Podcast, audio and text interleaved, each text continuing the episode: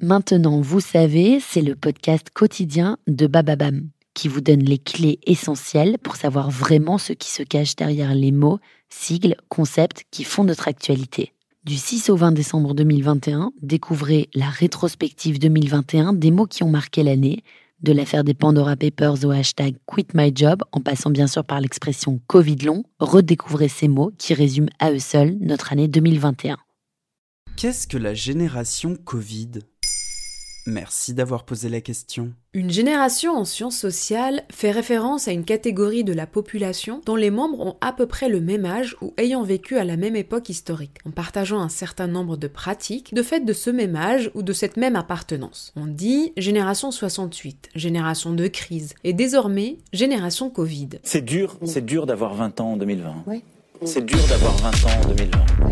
C'est dur d'avoir 20 ans. Touchés par la précarité, le mal-être, le manque de perspective, la déscolarisation, les jeunes de moins de 25 ans font partie des tranches d'âge qui semblent payer une des plus lourdes factures de la crise pandémique. À cela s'ajoute la détresse psychologique. Selon l'enquête Covid-Prev menée par Santé publique France, 29% des 18-24 ans se disent déprimés. Le président de l'université de Strasbourg, Michel Deneken, a même alerté. La détresse morale des étudiants tuera plus à terme que le virus. Entre la fermeture des universités, les difficultés économiques, l'absence de moments de culture et de fêtes, celles et ceux qui entrent dans la vingtaine vivent une période difficile. Mais dans ce cas-là, on peut dire génération Covid de toutes les personnes qui vivent cette crise aujourd'hui. Elle touche tout le monde, non? Je vois ce que tu veux dire, mais il faut comprendre que derrière cette appellation générique, il y a une réalité commune. La jeunesse est le moment où se dessine notre rapport au monde, à l'amitié, à l'amour, à la politique, et où se font des expériences qui, parce qu'elles sont les premières, nous marquent d'une manière spéciale. Que signifie alors avoir plus ou moins 20 ans au moment où une pandémie a transformé le quotidien de toute la société En 68, les jeunes avaient droit à la révolution sexuelle. Nous, on a droit à la distanciation sociale. Baccalauréat, permis de conduire, stage, rentrée à l'université, soirée d'intégration, premier emploi, vacances entre amis, toutes les étapes initiatiques qui accompagnent d'ordinaire l'entrée dans l'âge adulte sont aujourd'hui brouillées, comme si l'éventail des possibles s'était refermé. Dans une période clé de projection vers l'avenir, les situations d'attente s'éternisent. Si ce n'est bon pour personne, c'est particulièrement rude à l'âge où l'on est censé poser les jalons d'une vie. Mais les jeunes, c'est l'avenir quand même. Qu'est-ce que le gouvernement y fait pour eux? Le gouvernement a mis longtemps avant de mesurer l'impact de la crise sur la génération dite Z, celle née après 1995. On a souvent reproché au gouvernement en place d'avoir sacrifié la jeunesse au nom de la santé des plus âgés. Depuis, des mesures ont été annoncées. L'opération 2 repas par jour à 1 euro dans les restaurants universitaires, l'échec psy, le plan Un jeune, une solution et l'assouplissement du service civique. Comme il y a un marché en bas, on en profite pour récupérer les invendus. Donc euh, là, c'est cool, on a de quoi manger pour toute la semaine. Après, ceux qui ont vraiment les moyens, ils peuvent se payer les repas du Crous à 1 euro. Certains députés de l'opposition veulent aller encore plus loin, en introduisant en débat à l'Assemblée le revenu universel et en priorité pour les moins de 25 ans. Bah, c'est sûr qu'il faut dégager des perspectives, parce que si la jeunesse perd espoir, euh, à qui va-t-il en rester? Face à la crise de la Covid-19, nous sommes tous pris dans le même mouvement d'incertitude par rapport au monde actuel et face à l'avenir. La génération Z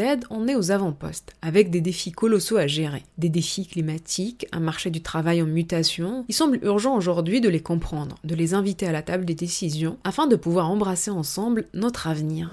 Voilà ce qu'est Génération Covid. Maintenant, vous savez, un épisode écrit et réalisé par Zineb Souleimani. En moins de 3 minutes, nous répondons à votre question. Que voulez-vous savoir? Posez vos questions en commentaire sur les plateformes audio et sur le compte Twitter de Maintenant, vous savez.